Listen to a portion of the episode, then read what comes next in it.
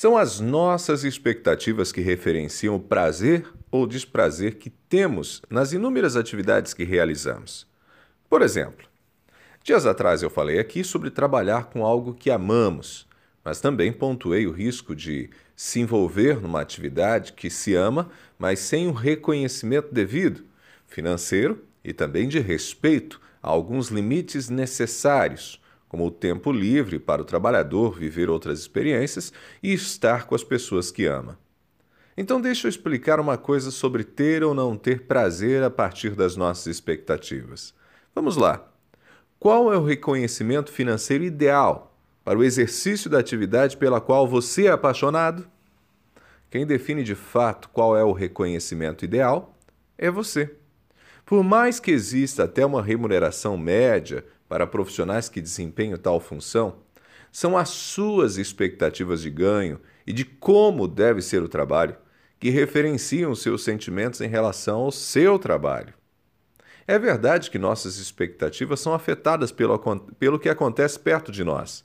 Observamos outros profissionais em ação, quais são as suas conquistas materiais, onde passam férias, onde a família vive, o tipo de casa, em quais escolas os filhos estudam, a maneira como supostamente são tratados pelos chefes, o carro que usam, tudo isso nos dá parâmetros, ajuda a definir o que esperamos do nosso trabalho e do reconhecimento que vem do nosso trabalho.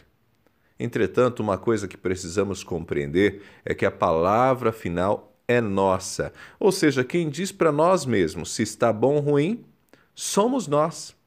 Você pode ter todo o reconhecimento do mundo e ainda se sentir insatisfeito, ou pode ganhar muito mal, mas ainda assim entender que é suficiente. São as imagens que projetamos para o trabalho, para os relacionamentos, para a própria vida, que referenciam a maneira como lidamos com todas as esferas da vida. Portanto, buscar referências equilibradas e procurar cuidar bem das próprias emoções é fundamental para que tenhamos uma vida boa. Porque a definição de vida boa, inclusive, é nossa. É das nossas expectativas. Se nossas expectativas forem distorcidas, ou uma espécie de poço sem fundo, nunca nos alegraremos com nada. Estaremos sempre insatisfeitos, amargurados e nos sentindo fracassados. Eu sou Ronaldo Neso, você acompanha meus textos no blog ronaldoneso.com. Passe por lá. Também estou no Facebook, Instagram e Twitter.